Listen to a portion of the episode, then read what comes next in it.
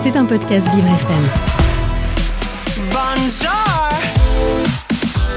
Vincent Geoffroy. Oh là là.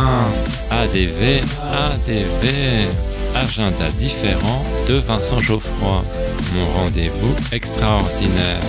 Et, et oui, qu'est-ce que vous croyez? Je suis unique.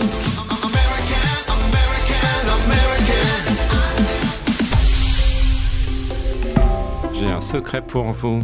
Aujourd'hui, dans mon agenda différent, je vous parle du livre La maison des mots perdus. Mais chut, ne le répétez à personne.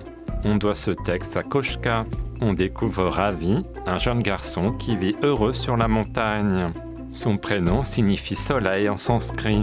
Il peut compter sur l'affection de ses parents. Sa mère Asha ne parle pas, mais elle chante pour son fils en bengali.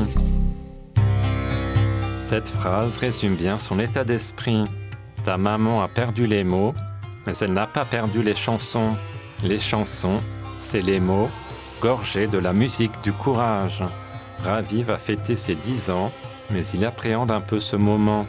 Il sent qu'on ne lui a pas tout dit à propos de ses origines. Il va tenter d'en percer le mystère. Son père Étienne est médecin. Sa mère Asha vient du pays des Indes. Ravi est en CM2 et c'est un écolier épanoui. Le plus grand pâtissier de la ville lui apporte un gâteau surprise qui a la forme d'un tableau chevaleresque. Le directeur de l'école, M. Tourette, le félicite. Le père de Ravi lui raconte sa rencontre avec sa mère lors d'un voyage. On apprend qu'Acha a grandi dans un orphelinat et qu'elle a été victime d'une agression. Les parents de Ravi se sont mariés et se sont installés en France. Le héros découvre qu'Étienne n'est pas son père biologique. J'ai aimé la simplicité du style de l'autrice. Ce conte devrait toucher les jeunes lecteurs. Le roman La maison des mots perdus de Koshka est paru chez Flammarion Jeunesse.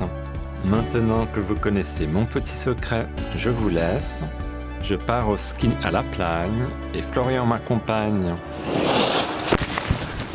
Ah bah c'est bien Neil, super pour l'appareil photo, génial À bientôt.